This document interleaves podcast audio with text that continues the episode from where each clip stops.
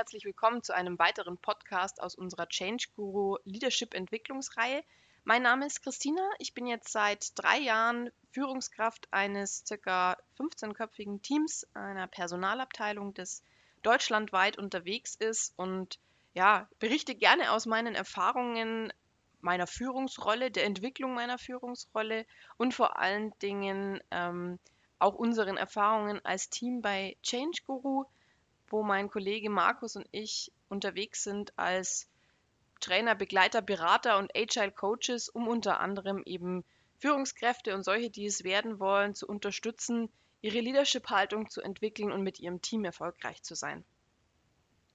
Heute habe ich ein, ein Thema, das eigentlich aus dem Coaching selbst kommt, ähm, aber sehr gut und ähm, wichtig und sehr übertragbar auf Führungsrollen ist. Und zwar geht es um systemische Gesprächsführung. Systemische Gesprächsführung, was ist denn das? Das ist ein Tool aus dem Werkzeugkasten eines Agile Coaches.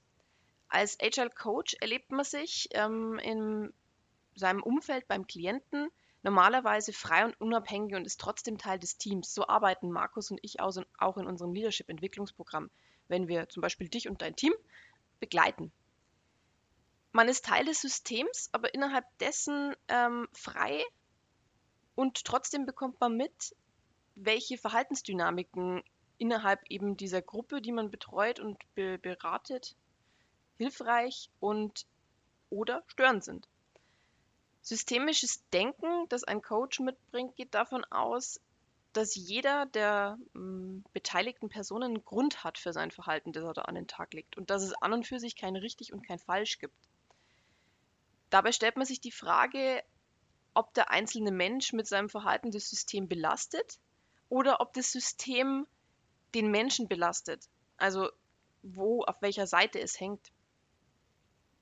Die innere Haltung, die der Coach dabei mitbringt, ist, dass jeder, der in diesem System mit dabei ist, über alle Ressourcen verfügt, um die Lösung seines Problems herbeizuführen. Also, dass jeder Mensch fähig ist dazu, ja, dazu beizutragen, die Situation zu verbessern, aufzulösen. Ähm, genau. In der systemischen Gesprächsführung jetzt wiederum unterstützt man als Agile Coach die Teammitglieder, ihre Ressourcen und Fähigkeiten zu entdecken, wiederzufinden und wieder aufzunehmen. Und das ist eine Fähigkeit, die man auch als Führungskraft meiner Ansicht nach braucht, um sein Team zum Erfolg zu führen.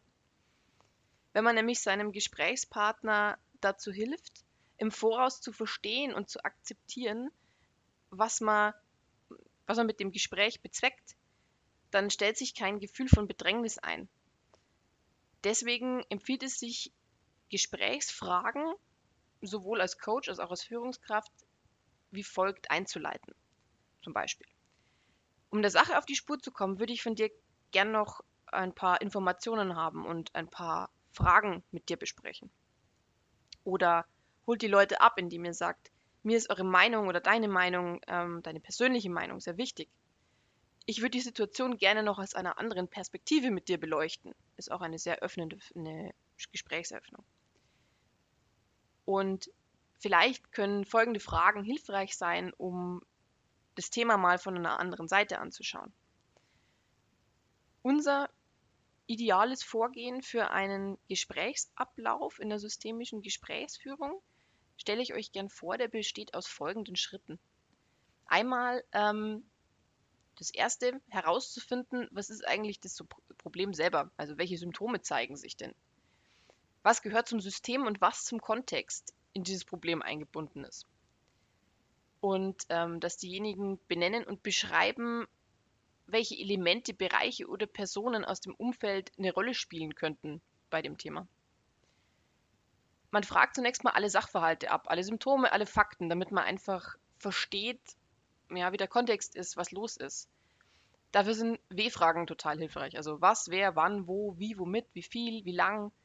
Man sollte Fragen vermeiden, die Rechtfertigungen auslösen. Zum Beispiel warum. Weil somit rutscht man sofort in eine Wertung rein und ist nicht mehr in der offenen, wertungsfreien Haltung, die es generell im Coaching und eben auch bei der systemischen Gesprächsführung zwangsweise braucht.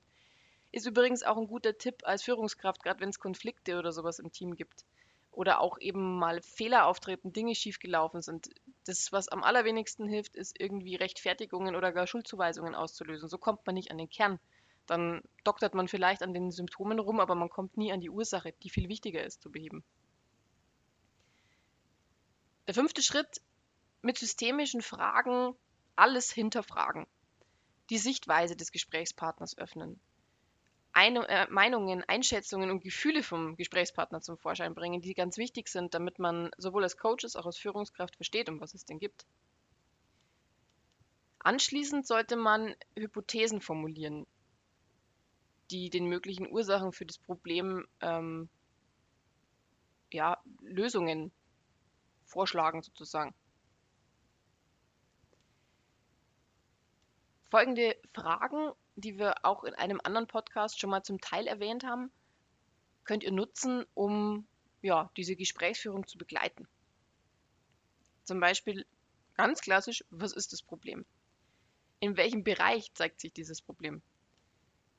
Was gehört denn außerdem alles dazu? Also wenn die Person das schon beschrieben hat, nochmal nachhaken, dass nochmal ganz tief gebohrt wird und nochmal über andere Sichtweisen nachgedacht wird. Taucht das Problem in einer besonderen Situation auf? Wo taucht das Problem unter das Symptom genau auf? Also so richtig punktuell beschreiben lassen. Wann taucht es auf? Wie lange ist es sichtbar? Unter welchen Bedingungen taucht es auf? Wie verändert sich es vielleicht auch? Wer ist direkt oder indirekt vom Problem betroffen? Wer sind Förderer, Behinderer, Neutrale, Blockierer, Unterstützer für das Problem? Weil meistens gibt es ja auch bei jedem Problem einen Problemnutzen. Was waren die Gründe für die Einstellung oder die Verhaltensweise? Sichtweisen, Einstellungen abfragen, Werte, Erwartungen, Vermutungen, Interessen, Erlebnisse und, und, und. Alles ist wichtig, um zu verstehen, wo der Kern des Themas liegt. Und ähm, last but not least, welche Folgen ergeben sich daraus? Also was, was passiert denn, wenn dieses Problem auftritt? Während man gerade in den Schritten 1 bis 4, die ich jetzt beschrieben habe, allgemeine Fragen stellt, um das Thema zu beleuchten und die direkte Sichtweise des Befragten zu erfahren und eben Informationen zu sammeln, um es einfach ja, nachvollziehen zu können, hinter das Thema zu kommen geht es im Schritt 5 um besondere Fragen, die das Problem aus dem Blickwinkel des Befragten erhellen. Das heißt, im weiteren Verlauf des Gesprächs können gerade blinde Flecken zur Sprache kommen, wo die Person vielleicht nicht hinschauen kann oder auch aktuell nicht will, weil sie eben eine Blockade hat. Für den sechsten Schritt erhält man während des Gesprächs oder hält man während des Gesprächs die Ergebnisse fest. Das ist ganz wichtig. Also durchaus ein bisschen was aufschreiben. Das würde ich den Personen auch sagen, dass ich, dass ich Dinge mitnotiere. Vielleicht zeige ich es ihnen sogar. So gehe ich öfter mal vor. Also gerade wenn, wenn ich in einem Mitarbeitergespräch da über was spreche, dann halten wir Dinge fest, einfach um für uns beide immer mal wieder drauf gucken zu können. Da es bei den, gerade bei den systemischen Fragen um Meinungen, Einschätzungen und Gefühle geht, sind die Ergebnisse eben Grundlage für die Hypothesen, die man als Agile Coach bildet, aber auch für dich als Führungskraft. Und die wiederum tragen einfach zur Lösungsfindung bei. Denn mit Hypothesen werden neue Sichtweisungen, Sichtweisen und Einschätzungen deutlich. Die Schritte 5 und 6 sollte man so lange wiederholen, bis der Gesprächspartner einen für sich angemessenen Lösungsraum und Aktivitätsplan abgeleitet hat, den ich auch aufschreiben würde. Im Anschluss des Gesprächs ist noch zu klären, was hat sich denn jetzt durch das Gespräch verändert? Also wie sieht die Person jetzt Sachverhalt und das Problem? Man hat sich vielleicht der Druck aufgelöst, es ist einfacher geworden. Welche Hypothesen wird er denn formulieren? Zum Problem und auch zu seiner Lösung? Also nochmal eine ganz spannende Frage. Und wie, ja, und auch natürlich, wie sieht der Coach nochmal ähm, Hypothesen, Sachverhalte und Probleme zur Abrundung? Genau, das ist unser Vorgehen zur systemischen Gesprächsführung, die sich wie gesagt, auch als Führungskraft sehr, sehr eignet, um in Mitarbeitergespräche zu gehen, um Konfliktgespräche zu führen, um generell vorwärtsgerichtet mit den Mitarbeitern auch an schwierigen Themen zu arbeiten. Die ist nicht so ganz einfach und das ist jetzt auch verdammt viel auf einmal. Ihr findet auf, unserem, auf unserer Homepage, auf unserem Blog auch einen ausführlichen Blogartikel, den Markus dazu verfasst hat, wo alles, was ich euch jetzt gerade erzählt habe, nochmal schönen Schritten auch ähm, aufgeschrieben ist. Ansonsten unterstützen wir euch auch sehr, sehr gerne sowas kann man lernen, so etwas kann man als Führungskraft in Fleisch und Blut übergehen lassen und in seine eigene Haltung mit aufnehmen. Natürlich geht man nicht so tief wie ein ausgebildeter Coach, aber die grundlegenden Bausteine der systemischen Gesprächsführung sind sehr, sehr wertvoll, um als Führungskraft eben mit seinem Team vorwärtsgerichtet zu arbeiten. Ja, das war's für heute. Ich hoffe, es hat euch Spaß gemacht. Vielen Dank fürs Zuhören und bis zum nächsten Mal mit dem nächsten spannenden Thema. Wenn ihr Fragen, Anregungen habt, dann würde ich mich sehr, sehr freuen, wenn ihr mir schreibt. Einfach Christina, wie immer mit K, at changeguru.de. Und ja, ich freue mich von euch zu hören und wünsche euch noch einen wunderschönen Tag.